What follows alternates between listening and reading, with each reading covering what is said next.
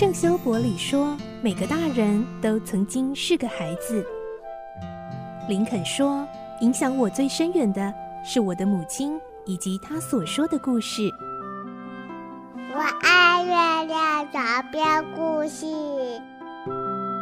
晚安，月亮床边故事。小青姐姐邀请每一位大孩子、小孩子一起听故事，不管多忙，也要和你一起听故事。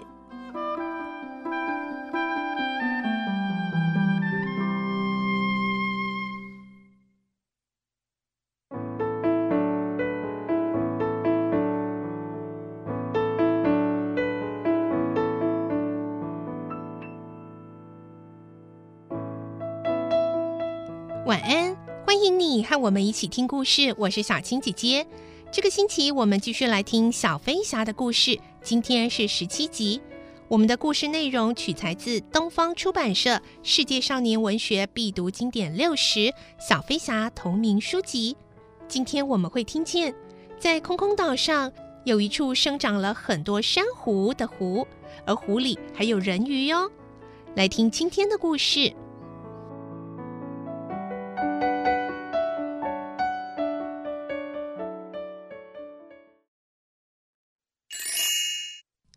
小飞侠十七集遇见人鱼。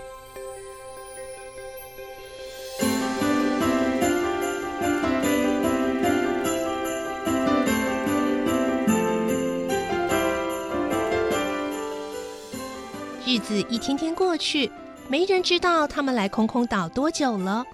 温蒂真的把达林先生和达林太太忘了吗？温蒂从来不想念那个家吗？不。温蒂一刻也不曾忘记，只是空空岛太好玩了，使温蒂舍不得离开。尤其他对爸爸和妈妈又是那么有信心，他相信不管是哪一天，只要想回去，家里的窗户一定会开着等他飞回去，因此他非常放心。唯一让他觉得不妥的是，约翰和麦克好像真把温蒂当妈妈了。每次提到达林先生和达林太太，都好像他们只是很久以前出现在梦里的人似的，和目前空空岛的生活一点也不相干。为了让两位弟弟记住达林家的印象，温蒂只好模仿以前学校考试的方式，出一些题目问他们，例如妈妈的眼睛是什么颜色，头发是什么颜色，爸爸和妈妈谁比较高？爸爸最常说的一句话是什么？或是要求他们用四十个以上的字写一篇作文，例如描写妈妈的笑容，描写爸爸的笑容，描写妈妈去宴会时的服装，描写狗狗娜娜等等。温蒂也借着这个机会，顺便教其他的孩子写字，但只有彼得例外，因为彼得不屑于学习。他是岛上唯一不会写字拼音的孩子。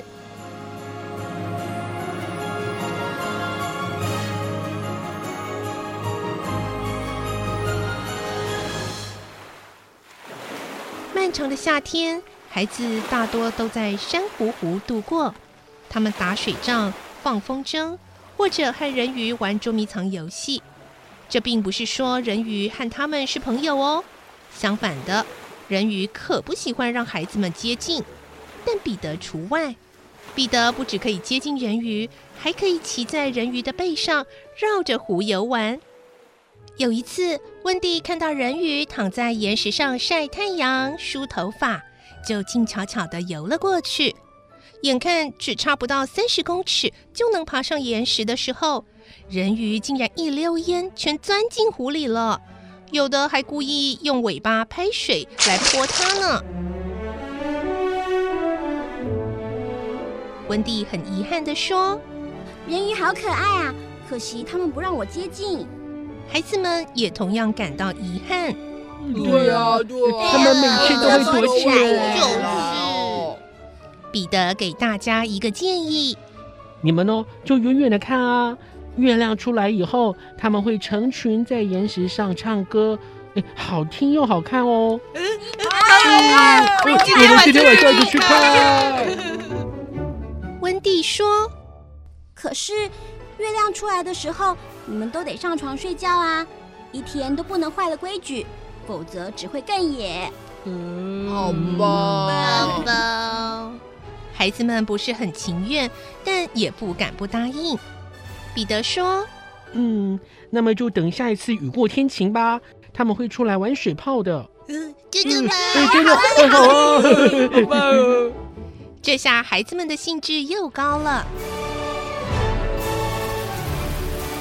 终于有个午后，下起大雨来。雨停了，孩子们跟着彼得一起到湖边。果然有好多人鱼出来玩水泡，他们用尾巴拍着彩色的水泡当球玩，彩虹是球门，人鱼就在两边拍来拍去，直到把水泡拍破了为止。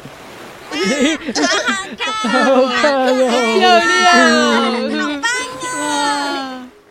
孩子们兴奋地跳进湖里，想要加入，但是人鱼们却立刻散去，他们只好各玩各的。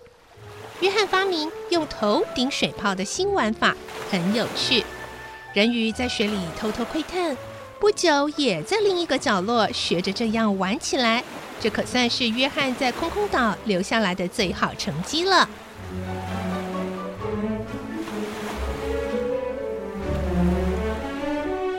每当月圆的时候，湖中央的岩石就会被高涨的潮水淹没。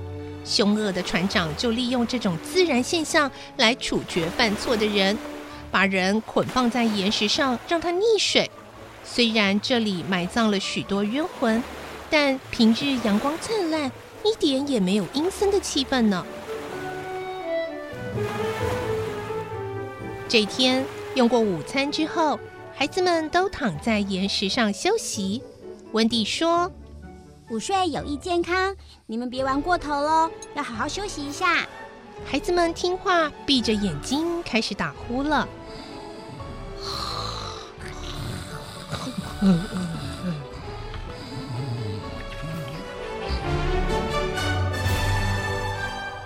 温蒂就守在旁边缝衣服。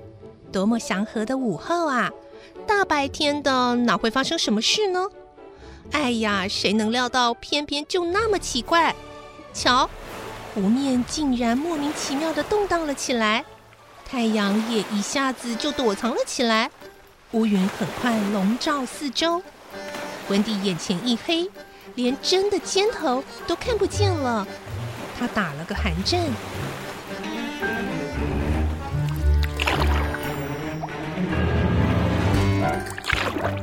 沉静的湖面传来了划船声，这是怎么了呢？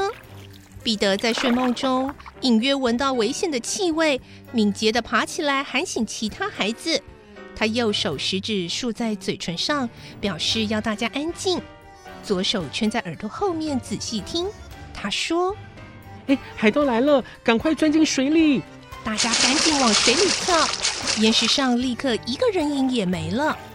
海盗的船慢慢滑进，上面有三个人：史密、斯达奇和手脚被捆绑的虎莉莉公主。再笨的人也知道这是怎么回事。这位美丽的公主就要被溺毙在岩石上了。可是她的神色毫不畏怯，她是酋长的女儿，死也要死得很有尊严。